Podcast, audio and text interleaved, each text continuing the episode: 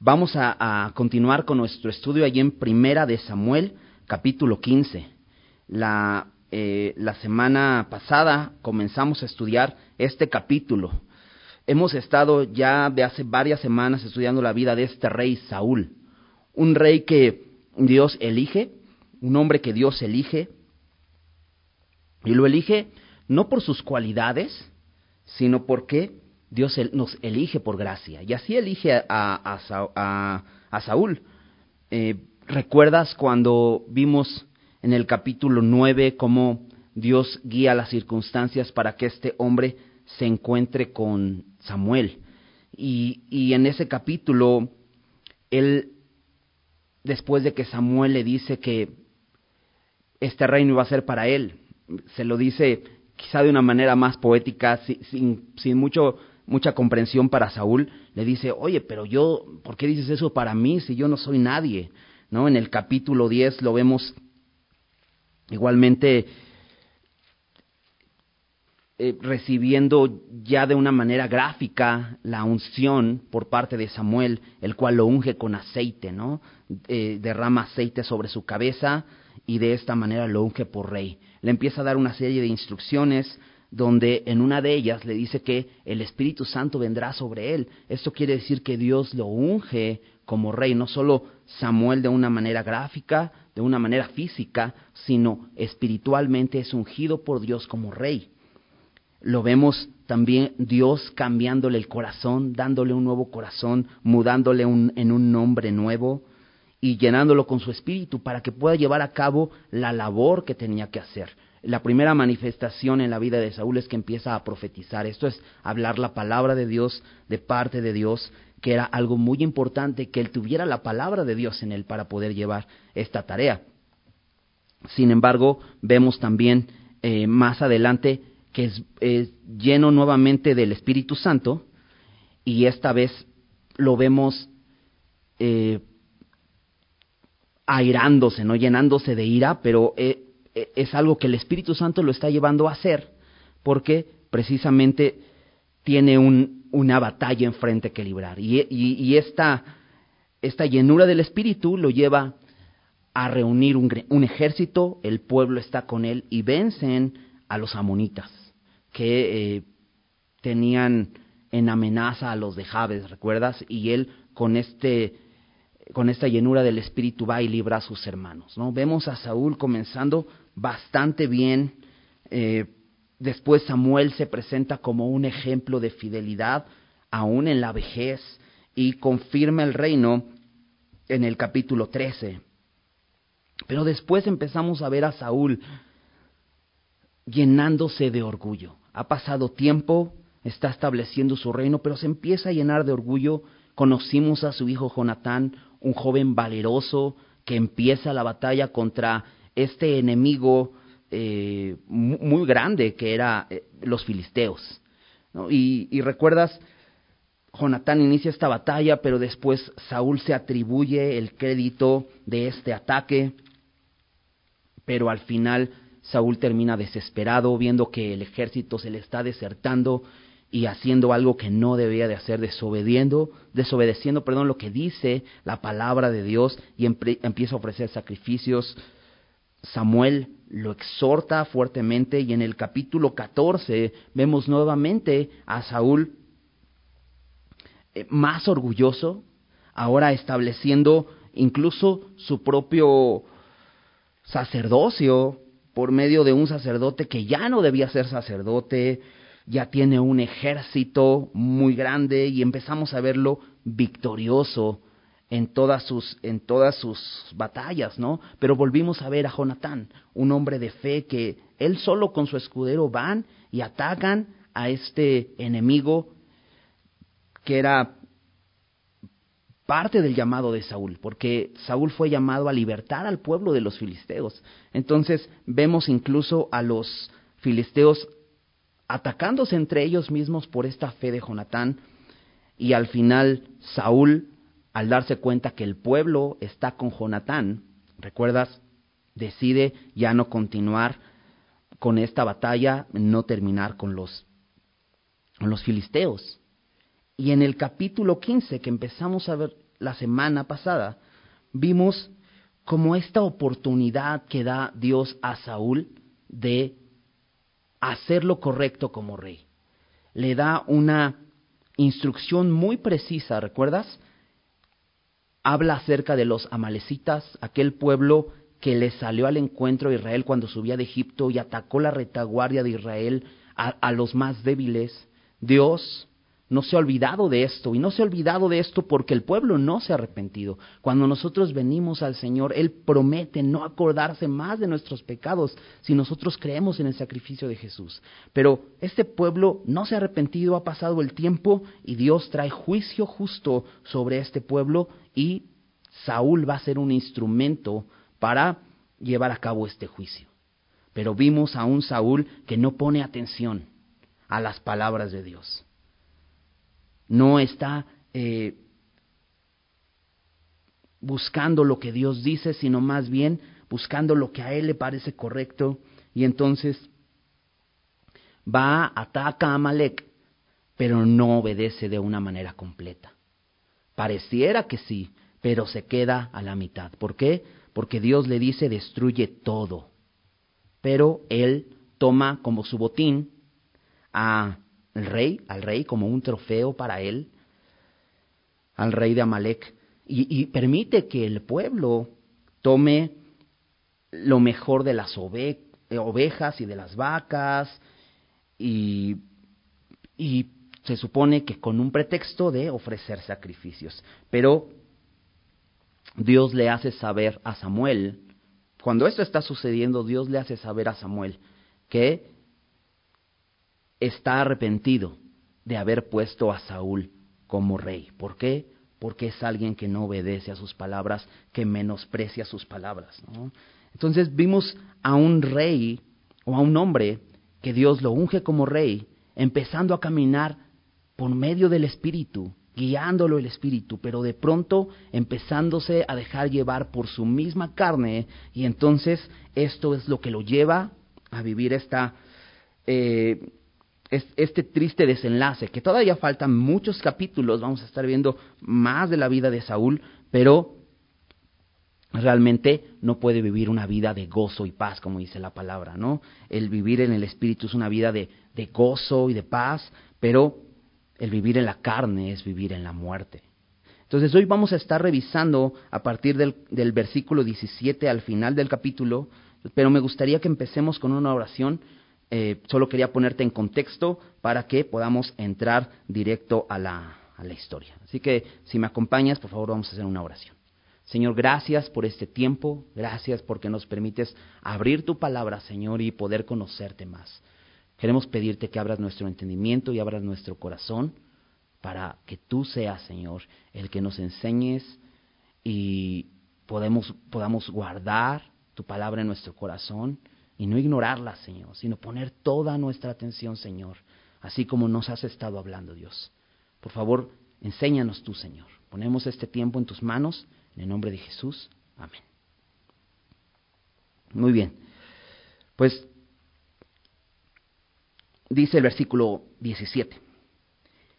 Y dijo Samuel, aunque eras pequeño en tus propios ojos, ¿no has sido hecho jefe de las tribus de Israel? ¿Y Jehová te ha ungido por rey sobre Israel? Y Jehová te envió en misión y dijo, Ve, destruye a los pecadores de Amalek y hazles guerra hasta que los acabes. ¿Por qué pues no has oído la voz de Jehová, sino que vuelto al botín has hecho lo malo ante los ojos de Jehová? Empieza diciéndole Samuel eh, eh, este reproche a Saúl. Ahora, si te recuerdas lo último que vimos en, el, en, el, en, el, en la porción la semana pasada, es que eh, Saúl, lo, a, Saúl lo delata algo, es muy interesante, a Saúl lo delata el, decía aquí, el valido de, de las eh, ovejas y el bramido de las vacas, es lo que delata a Saúl, porque Saúl ya había dicho, he cumplido la palabra de Jehová. Pero Samuel no, no, no hace caso a lo que él ha dicho, sino más bien le pregunta, ¿qué es todo este, esta bulla que hay? Y veíamos cómo muchas veces podemos decir estar haciendo algo, decir estar obedeciendo a Dios, pero realmente hay algo que nos delata. Y, en y, y, lo, lo, último que termina diciendo en el versículo 16, Samuel a Saúl le dice, déjame declararte lo que Jehová me ha dicho esta noche. Y él le respondió, di, ¿qué ha dicho Jehová? Y entonces empieza aquí diciendo Samuel, aunque eras pequeño en tus propios ojos. Entonces recordamos a este, este hombre humilde, este joven humilde que, que, decía, ¿quién soy yo para que digas esas cosas acerca de mí? ¿No? Lo vemos obedeciendo, pero nos dice algo importante, dice Samuel, no has sido hecho jefe de las tribus de Israel y Jehová te ha ungido por rey en Israel. Samuel le recuerda a Saúl que no es Samuel quien lo ungió, aunque él lo hizo físicamente con aceite, Dios fue quien lo ungió con su Espíritu Santo. Y esto es muy importante en la vida de Saúl porque el Espíritu Santo le fue dado a, a Saúl para que él pudiera llevar a cabo esta obra. Sin embargo, él no está considerando este gran regalo que Dios le ha dado, esta capacidad para llevar a cabo su eh, propósito. ¿Cuál propósito? Bueno, obedecer lo que Dios le dijera. En este caso lo veíamos, este propósito de librar a Israel de sus enemigos los filisteos, pero también aquí vemos en esta instrucción que le da, dice, ve, destruye a los pecadores de Amalek y hazles guerra hasta que los acabes. ¿Recuerdas la instrucción en, en en el versículo 3 decía, no te apiades de él, refiriéndose a, este pueblo Amalek, mata hombres, mujeres, niños y aún los de pecho, vacas, ovejas, camellos y asnos, a todos, a sean pequeños o grandes. Y es algo muy interesante porque aquí nos dice que ve, destruye a los pecadores de Amalek. Pero oye, pero está diciendo aún los de pecho. ¿Quieres decir que un bebé recién nacido es pecador? Sí. Realmente heredamos el pecado de Adán y todos nacemos pecadores. Por eso es que pecamos. Pero Dios nos da la oportunidad de arrepentirnos. Pero lo que Dios le dijo a Saúl es, ve y destruye. ¿Por qué? Porque la maldad de Amalek había llegado al colmo. Lo hemos visto también con los pueblos de Canaán. ¿Por qué? Porque ellos no habían querido arrepentirse. Va a llegar un momento de juicio para aquellos que no se quieran arrepentir. Pero Dios es rico en misericordia y es paciente, porque Él no quiere que ninguno se pierda. Sin embargo, va a llegar un día donde Dios va a juzgar. Y este era el momento para Amalek. Y por eso le dice, hazles guerra hasta que los acabes. El propósito era terminar con todo, no solo con una parte. Por eso le dice Samuel, versículo 19, ¿Por qué pues no has oído la voz de Jehová, sino que, vuelto al botín, has hecho lo malo ante los ojos de Jehová? ¿Cuál fue el botín para Saúl? Te lo decía hace un rato. Agag, el rey de Amalek, era el trofeo de Saúl. Él era el trofeo. Pero lo que le dice Samuel es, tú no escuchaste porque te volviste al botín. Si hubieras puesto atención, y veíamos la semana pasada acerca de esto, poner atención, meditar en la palabra, estar recordando para poder obedecer de una manera completa. Pero le dice él, no escuchaste. Y es que aunque puede ser que escuchemos con los oídos, no escuchamos con el corazón. Y eso es lo más importante, cuando escuchamos la palabra de Dios con nuestro corazón.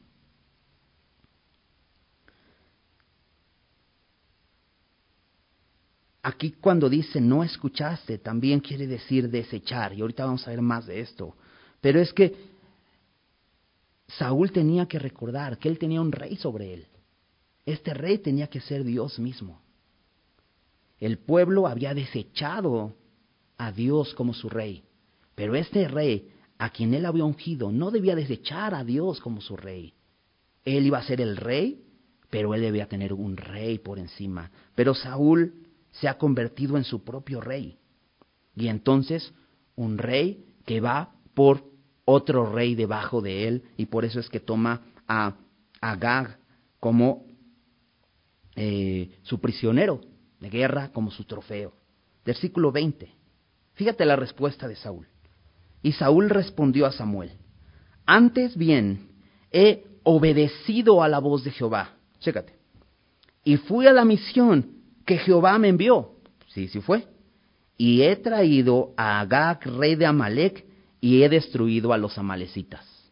Ok, Saúl, ¿no escuchaste? Dime tú, ¿no escuchaste? Saúl sigue sin entender. ¿Por qué? Dios dijo todo, pequeños y grandes. Todo, completamente todo. ¿Y cómo Dios nos habla a nosotros y nos, y nos dice eso? Quiero que me des todo.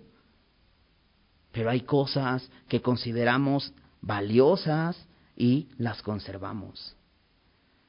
Saúl lo ha cegado tanto su orgullo que no se puede dar cuenta que no ha obedecido. Incluso vuelve a decir, como ya lo había dicho anteriormente, vuelve a decir, antes bien he obedecido. Está engañado, está completamente ciego ante lo que está haciendo. Versículo 21 dice más Saúl, mas el pueblo tomó del botín ovejas y vacas, las primicias del anatema, para ofrecer sacrificios a Jehová tu Dios en Gilgal. Nuevamente Saúl se sigue excusando. Dice, bueno, yo tomé a Amalek, ya él tomó parte del botín, pero dice el pueblo. ¿Por qué Saúl permitió que el pueblo tomara aparte este botín cuando la, instrucción era muy clara? Ovejas, vacas, camellos, asnos, todo esto tenía que morir. Pero le da una razón Saúl. Un pretexto. Le dice,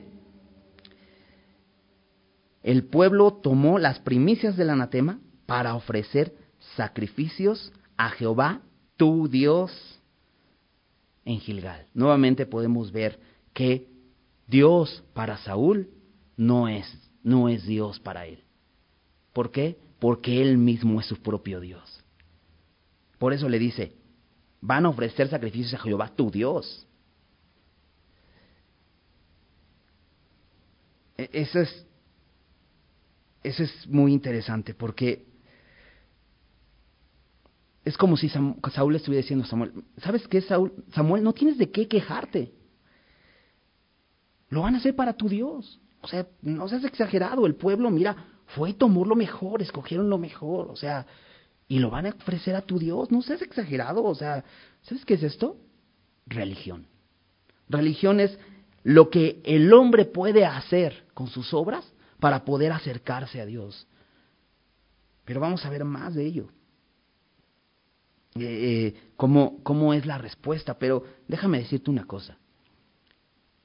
Estos hombres se muestran piadosos. ¿Te acuerdas que Dios le había dicho?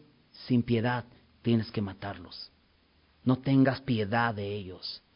¿Por qué? Porque había llegado el momento del juicio. Y sí, tenemos que ser representantes de, Dios como lo que es Él, amor. Pero lo veíamos la semana pasada, Dios es amor, pero también Dios es juez justo.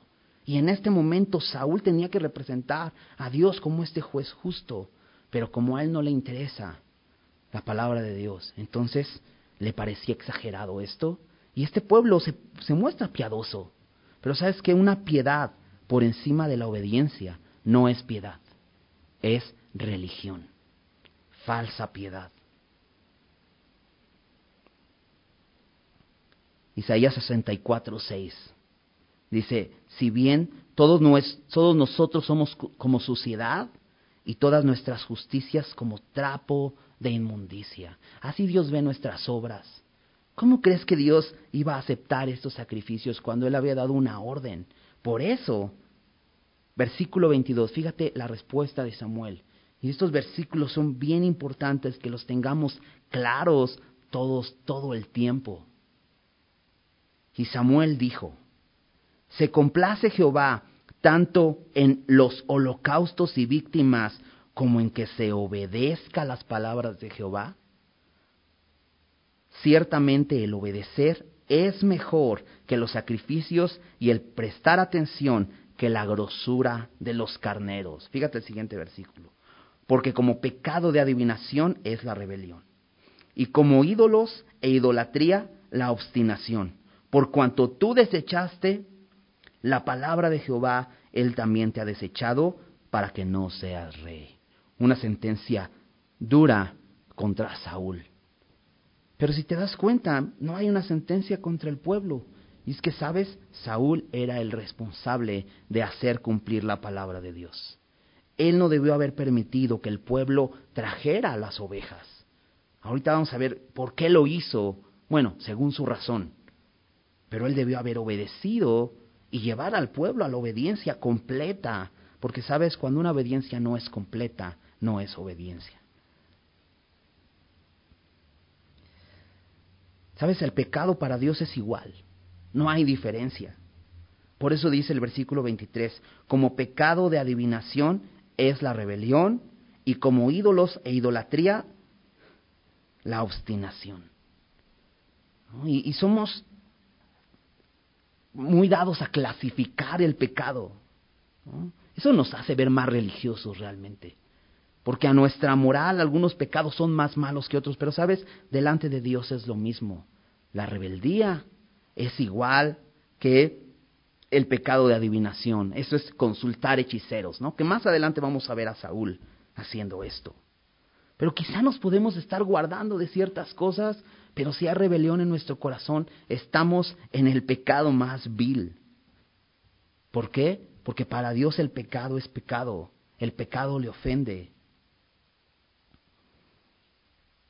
También dice que como, como idolatría, como ídolos e idolatría, la obstinación. La palabra rebeldía, ¿sabes? Tiene que ver con amargura. No precisamente es una persona que, que no quiere hacer lo que le dijeron que hiciera, sino no lo quiere hacer porque hay una amargura en su corazón. Si te das cuenta, la gente cuando se manifiesta en rebelión contra, una, contra un gobierno, es porque todo empezó con amargura.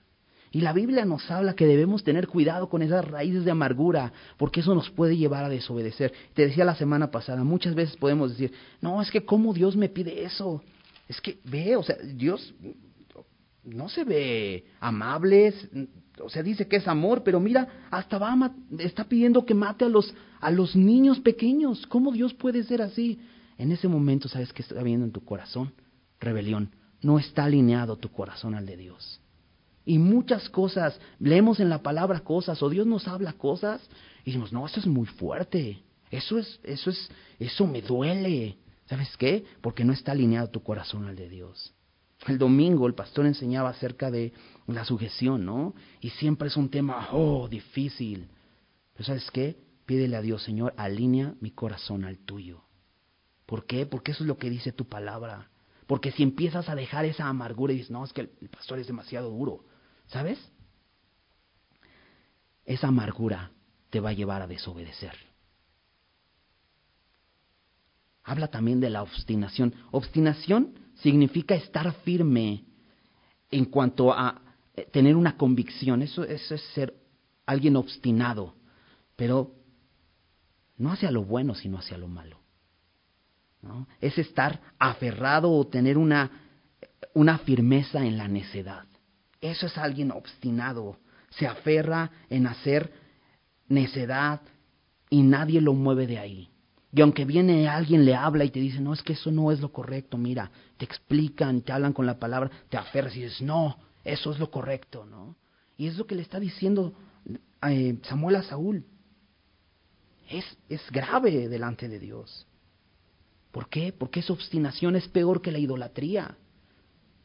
¿Sabes? Un ateo es un, eh, eh, es un idólatra. Alguien que no, que no considera a Dios en su vida es un ateo. Es sin Dios, camina sin Dios. Bueno, es un idólatra. No, pero es que yo no creo en los dioses. Eres un idólatra. Si no crees en el Señor, es un idólatra. Pero sabes, tanto un ateo es idólatra como un cristiano desobediente es idólatra. Y no precisamente que tengas estatuas, ídolos, pero en el corazón los tienes. ¿Por qué? Porque eres obstinado, estás firme en tu necedad. Tenemos que arrepentirnos de eso. Saúl tenía que arrepentirse de esto. ¿Por qué? Dice el versículo 22, déjame regresar al versículo 22. Porque a él le parecía más importante lo externo que lo interno. Porque a él le parecía más importante la religión que lo espiritual. Y no es lo mismo. ¿Por qué? Por la religión son nuestros intentos por acercarnos a Dios. Pero cuando vives guiado por el Espíritu reconoces una cosa. Dios fue el que se acercó a mí por medio de su Hijo. Yo tengo que estar sometido a Él y siendo guiado por Él. Eso es ser espiritual. Por eso le dice, ¿tú crees que se complace Dios más en los holocaustos y víctimas con que se obedezca? ¿Sabes? Los sacrificios es religión cuando no vienen de un corazón obediente. Todo lo que tú puedas decir, no, es que yo he dejado todo esto por Dios, yo le doy mi tiempo a Dios. No sirve de nada cuando no tienes un corazón obediente en lo interior. Y fíjate, dice más, ciertamente el obedecer es mejor que los sacrificios y el prestar atención que la grosura de los carneros. La obediencia y el prestar atención depende uno del otro. Veíamos la semana pasada, ¿qué es prestar atención? Escuchar atentamente para poder meditar en su palabra todo el tiempo. Porque si no presto atención, voy a terminar desobedeciendo. El prestar atención es mejor que la grosura de los carneros, dice. Termina diciendo en el versículo 23, por cuanto tú desechaste la palabra de Jehová, Él también te ha desechado para que no seas rey. La palabra en, el hebreo, la palabra que, eh, que, se traduce aquí como desechaste, o, Dios también te, ha desechado, es la misma palabra. Fíjate, hay algunos significados. Significa abominar, aborrecer, desestimar, despreciar, echar fuera. Eso es lo que significa. Eso es lo que está diciendo aquí eh, Samuel como sentencia para Saúl. Y dice, tú has menospreciado o has eh, desestimado, no le has puesto en un lugar de estima a la palabra de Dios. Por eso Dios ahora, Dios no te considera digno de este llamado. Dios también te ha desechado, Dios te considera vil para esta gran labor. Ahora, mucho ojo con esto, porque Él dice, Él también te ha desechado para que no seas rey. Dios le está diciendo, si tú no estás dispuesto a obedecer, tampoco puedes ser usado por mí. Pero, le dice, para que no seas rey. Aunque Saúl fue desechado como rey, pero Dios no lo estaba desechando como hombre. Él tenía que arrepentirse y Dios estaba dispuesto a seguir teniendo una relación con él. Veamos cuál fue la reacción entonces de, de Saúl. Pero déjame decirte una cosa, cuando tiramos la palabra de Dios como basura, cuando la menospreciamos en nuestro día a día como algo no importante, también nos estamos nosotros considerando como basura para su llamado no nos consideramos dignos para poder llevar a cabo su llamado. No consideremos la palabra de Dios como basura. la palabra es lo que más tiene valor. Por eso Jesús dijo, el cielo y la tierra pasarán. Todo esto que ves va a pasar, se va a acabar, pero mi palabra no pasará. Es más valiosa aún que el cielo y la tierra. Pero ¿cuántas veces ponemos como más valioso el cielo y la tierra? Y por eso fallamos.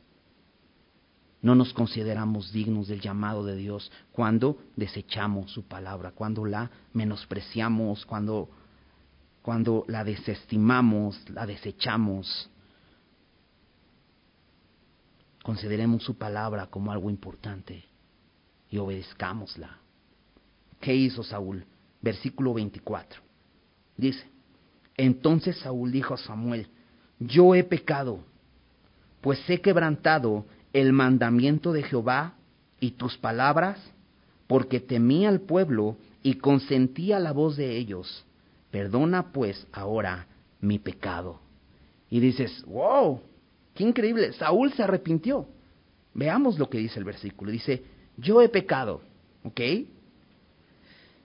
Está confesando su pecado, pero la pregunta es, ¿es un sincero arrepentimiento? Dice, pues he quebrantado el mandamiento de Jehová y tus palabras. Está confesando que ha quebrantado y nos da una razón, porque temía al pueblo y consentía la voz de ellos. Y nuevamente Saúl se sigue viendo como la víctima. Oye, es que el pueblo es temible.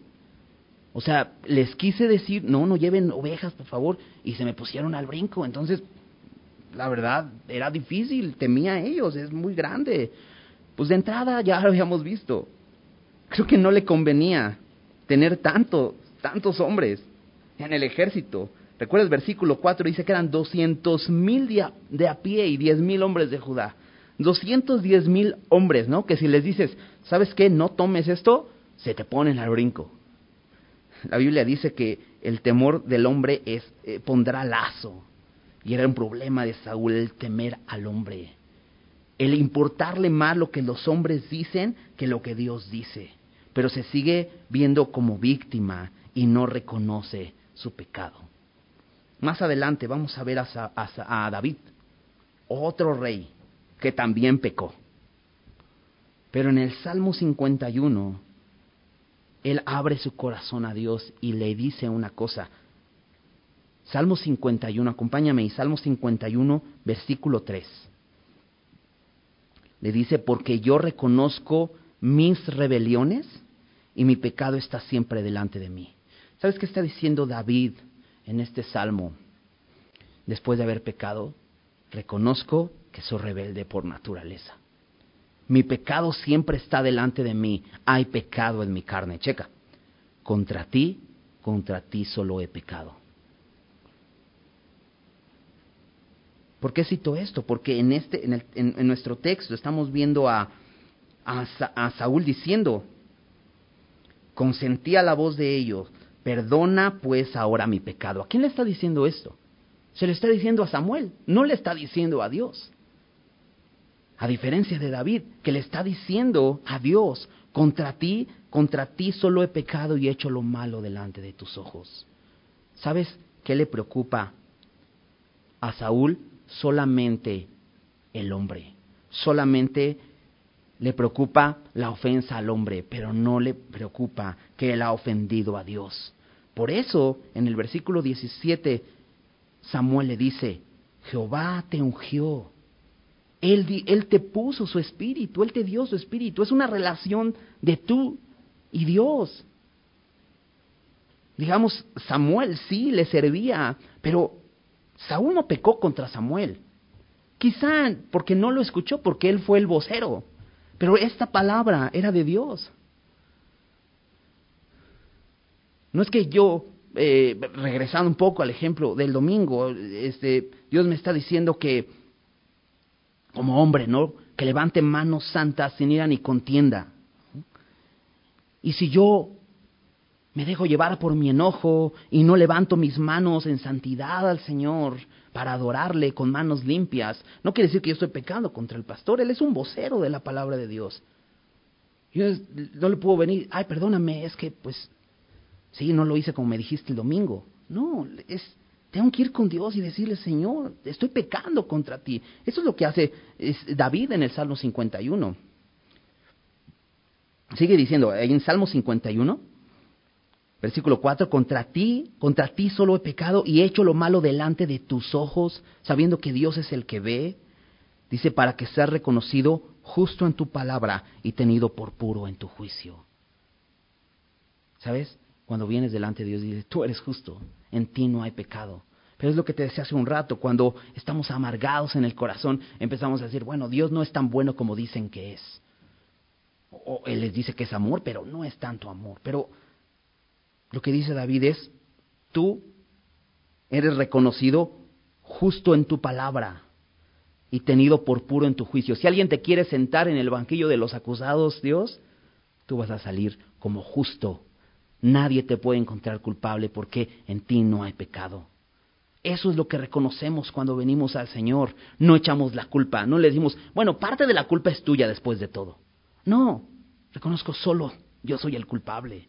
Pero Saúl se sigue justificando y se sigue haciendo la víctima, culpando a los demás. Dice el versículo 5 ahí en Salmo 51. He aquí, en maldad he sido formado y en pecado me concibió mi madre. Reconoce algo David, soy pecador desde nacimiento, como te decía hace un rato como los pecadores de Amalek. Señor, he pecado y eso es lo que soy. Y considerando entonces lo que soy, reconociendo mi debilidad como un hombre pecador, ¿sabes qué? Tengo que venir al Señor, necesito un Salvador. Por eso peco, porque soy un pecador.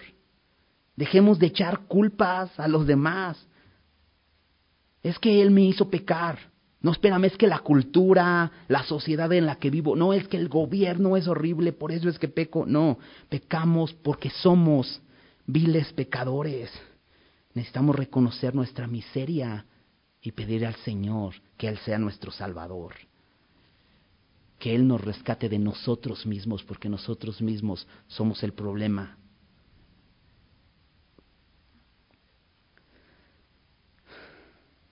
Continuemos leyendo. Dice, versículo 25. Dice, perdona pues ahora mi pecado, terminando en el, en el, en el 24. Perdona pues ahora mi pecado, y fíjate el 25. Y vuelve conmigo para que adore a Jehová. ¿De qué habla Saúl? ¿No has escuchado nada? ¿Cómo vas a adorar con un corazón no arrepentido? ¿Sabes? No podemos pretender que Dios se complazca en nuestra alabanza cuando su palabra no es importante para nosotros. Samuel le dice en el versículo 26, y Samuel respondió a Saúl, no volveré contigo porque desechaste la palabra de Jehová y Jehová te ha desechado para que no seas rey sobre Israel. No volveré contigo. Tú menospreciaste la palabra. ¿Cómo pretendes que Dios acepte tu adoración? Versículo 27. Y volviéndose Samuel para irse, él se asió de la punta de su manto y éste se rasgó. ¿Qué está haciendo Saúl? Está haciendo un berrinche. Por favor, no te vayas, ¿no? Y hasta se agarra fuerte de tal manera que rasga el, manto de Samuel. Está haciendo un berrinche. ¿Te has encontrado con pleitos así? De pronto que quieres salirte con la tuya y entonces vas y eres capaz de jalar a alguien, empujar algo, con tal de que se haga lo que quieres. ¿Sabes qué? Saúl es un hombre carnal, no es un hombre espiritual. Empezó por el espíritu, pero ahora está acabando en la carne. Fíjate lo que hace Samuel al, notar esto. No se pone a pelear con Saúl. No le dice, ahora mira lo que has hecho, ahora me vas a pagar uno nuevo. Fíjate, lo toma como un ejemplo y le dice, entonces Samuel le dijo, Jehová ha rasgado hoy de ti el reino de Israel y lo ha dado a un prójimo tuyo mejor que tú. Lo toma como un, como un ejemplo gráfico, así como se rasgó el manto así hoy Dios ha rasgado de ti el reino.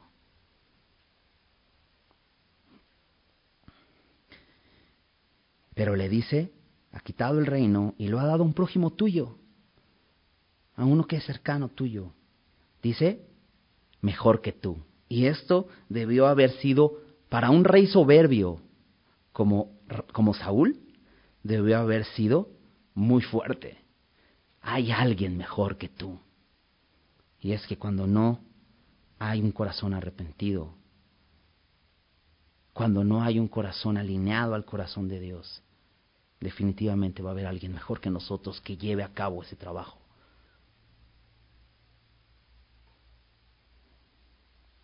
Versículo 29. Además, el que es la gloria de Israel no mentirá ni se arrepentirá, porque no es hombre para que se arrepienta.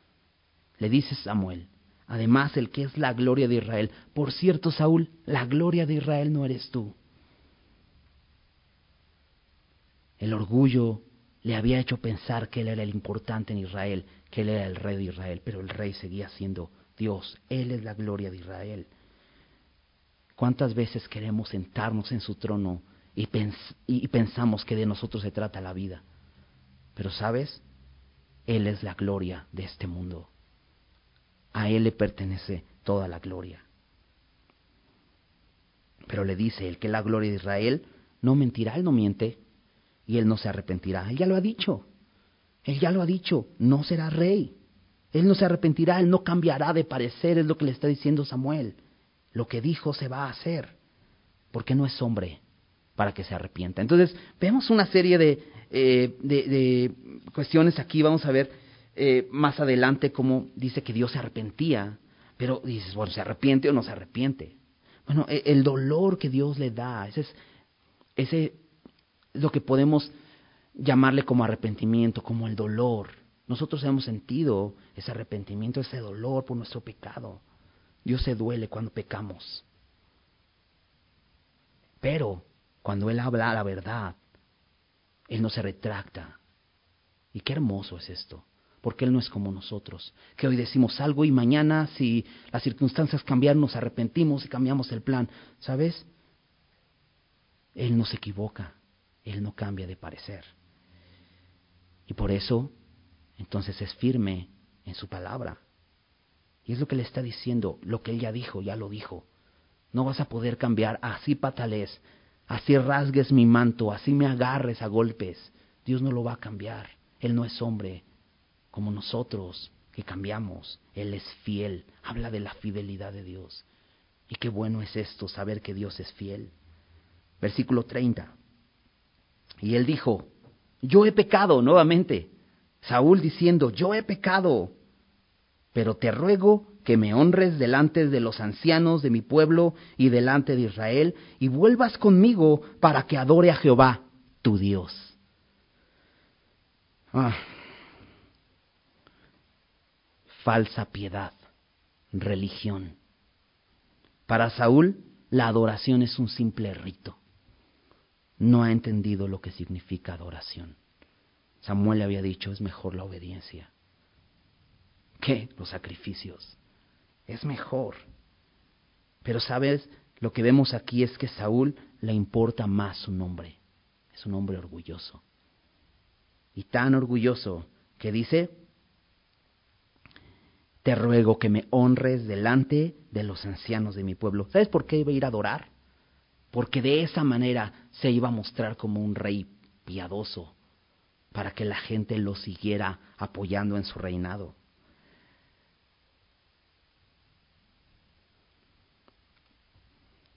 Solo le importa su reputación, no le importa la ofensa que ha hecho contra Dios al no obedecer, no le importa el pecado que hay en su corazón, solo le importa lo exterior.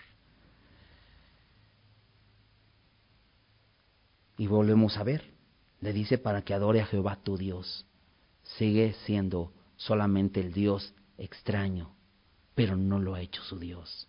Este era el problema principal de Saúl. Él no tenía un Dios que lo guiara. Él era su propio Dios.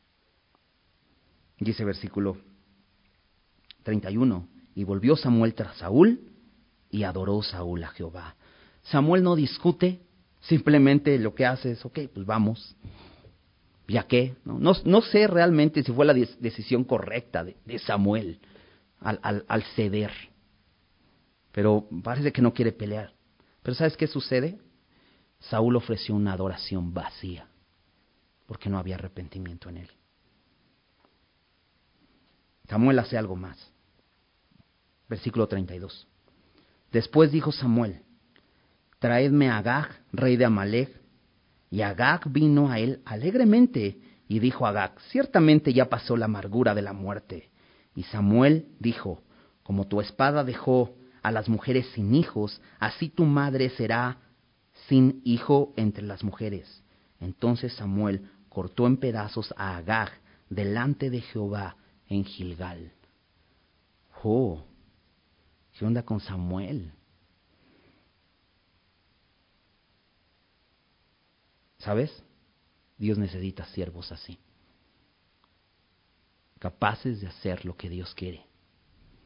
Lo que Saúl no hizo por su orgullo, por su obstinación, por su rebeldía, por, quererse más sabio que Dios.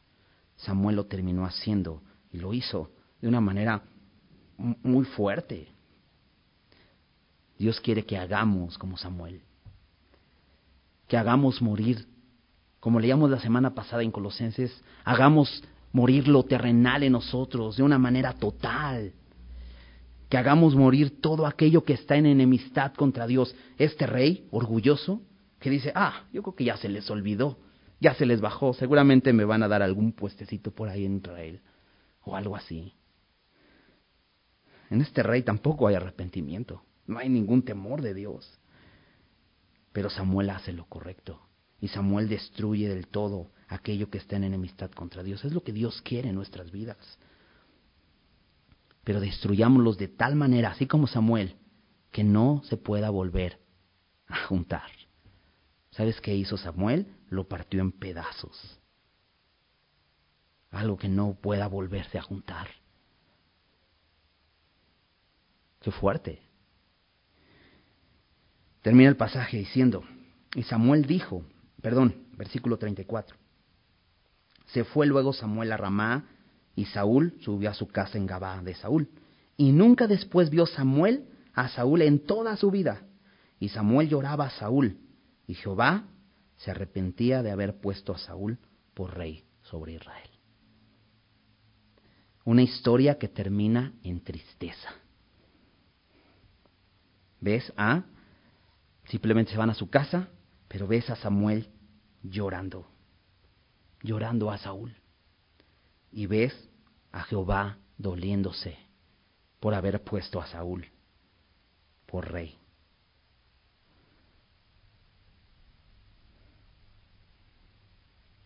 Pero ¿sabes quién no se lamenta aquí en la historia? Samuel se lamenta, Dios se lamenta, pero Saúl no se lamenta en él no hay arrepentimiento. Dice 2 de Corintios 7:10 que la tristeza que es según Dios produce arrepentimiento para salvación, pero la tristeza del mundo produce muerte. ¿Sabes qué veo en, en Saúl? Solamente una tristeza del mundo. ¿Por qué estoy triste? Pues porque me quitaron el reino. ¿Por qué estoy triste? Pues porque ya no voy a poder eh, hacer lo que antes hacía porque vivo las consecuencias, por eso estoy triste. Pero no estoy triste porque he ofendido a Dios. La tristeza que según Dios produce arrepentimiento. Ah, ¿Por qué estoy triste? Ah, que pues ya mis amigos ya no me hablan, por eso estoy muy triste.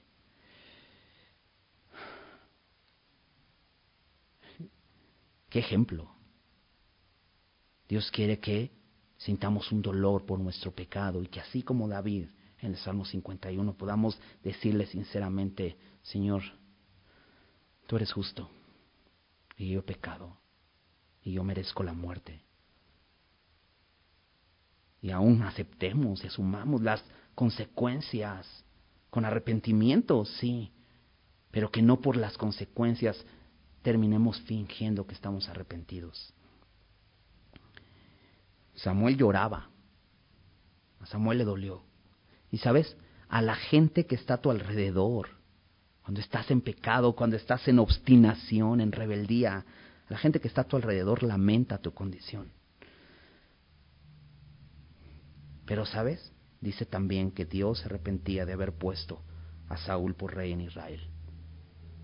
La gente que está a tu alrededor se duele, pero Dios se duele por tu pecado.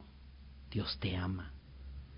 Él envió a su Hijo por ti y por eso se duele, porque le sigues rechazando.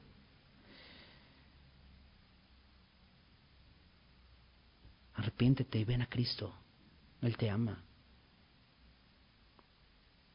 Y si nosotros como creyentes estamos en desobediencia como Saúl, en obstinación, necesitamos arrepentirnos. Él dio a su Hijo por nosotros. No solo eso, nos dio su Espíritu, igual que Saúl, nos ha ungido con su Espíritu Santo. Cuando nosotros creemos en Cristo, Él viene y deposita su Espíritu en nosotros, para que su presencia esté en nosotros.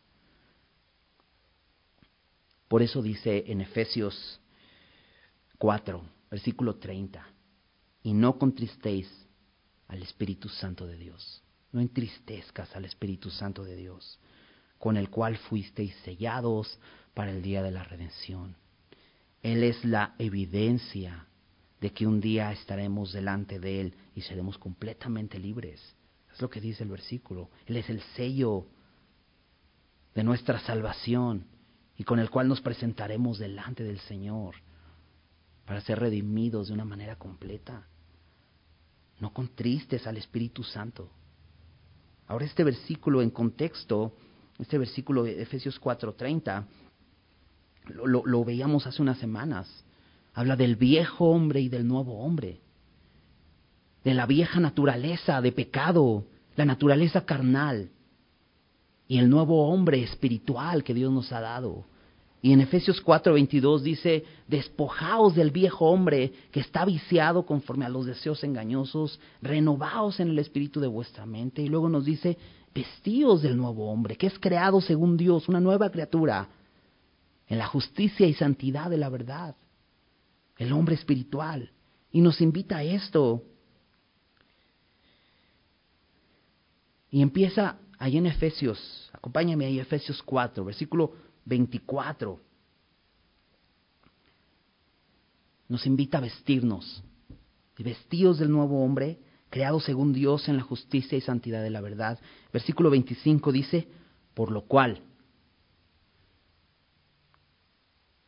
desechando la mentira, hablad verdad cada uno con su prójimo. Y nos empieza a dar una serie de cosas que pertenecen al viejo hombre y al nuevo hombre. El viejo hombre hablaba mentira, el nuevo hombre habla verdad. Más adelante dice, airaos pero no pequéis. El viejo hombre era alguien que se enojaba al punto de pecar. El nuevo hombre puede enojarse, pero no peca. ¿no?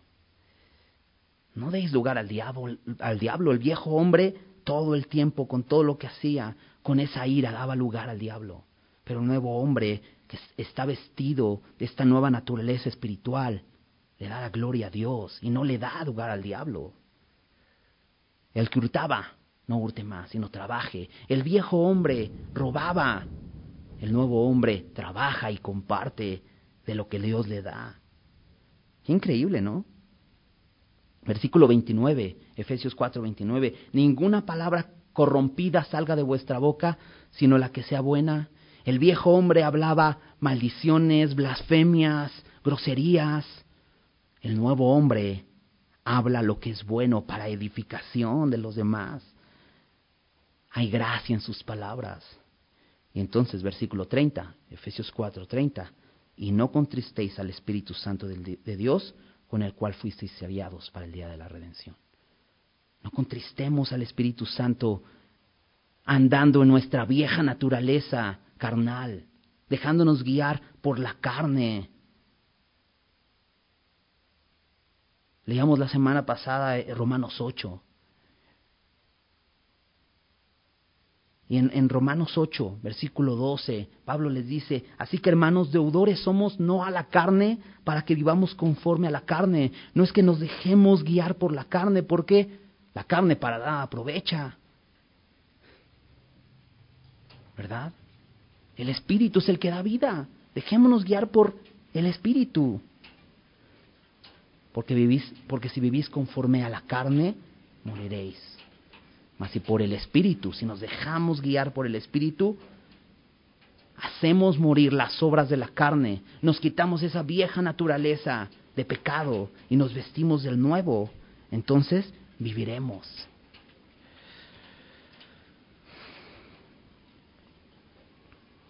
Puedes seguir leyendo ahí en Efesios 4. ¿Qué es lo que corresponde al hombre carnal y qué es lo que corresponde al hombre espiritual? Obedezcamos a Dios en esto. Si Él nos está diciendo, quítate esa vieja ropa, quítatela. Y si Él te está diciendo, ponte esta nueva naturaleza que yo te he dado, que es parte de la nueva creación en Cristo, vístete de ella. Porque de otra manera estaremos contristando al Espíritu Santo de Dios. Déjame leerte una, mm, un comentario, una frase de, de Charles Spurgeon con respecto a esto. Dice, Él está entristecido con nosotros, mayormente por nuestro propio bien. Pues Él sabe que la miseria del pecado nos costará. Él lee nuestros, eh, nuestras tristezas en nuestros pecados. Él se contrista sobre nosotros porque ve cuánto castigo recibimos y cuánta comunión perdemos. ¿Sabes? Dios le duele, Dios le dolía haber puesto a Saúl como rey, porque esto hizo que se llenara de orgullo.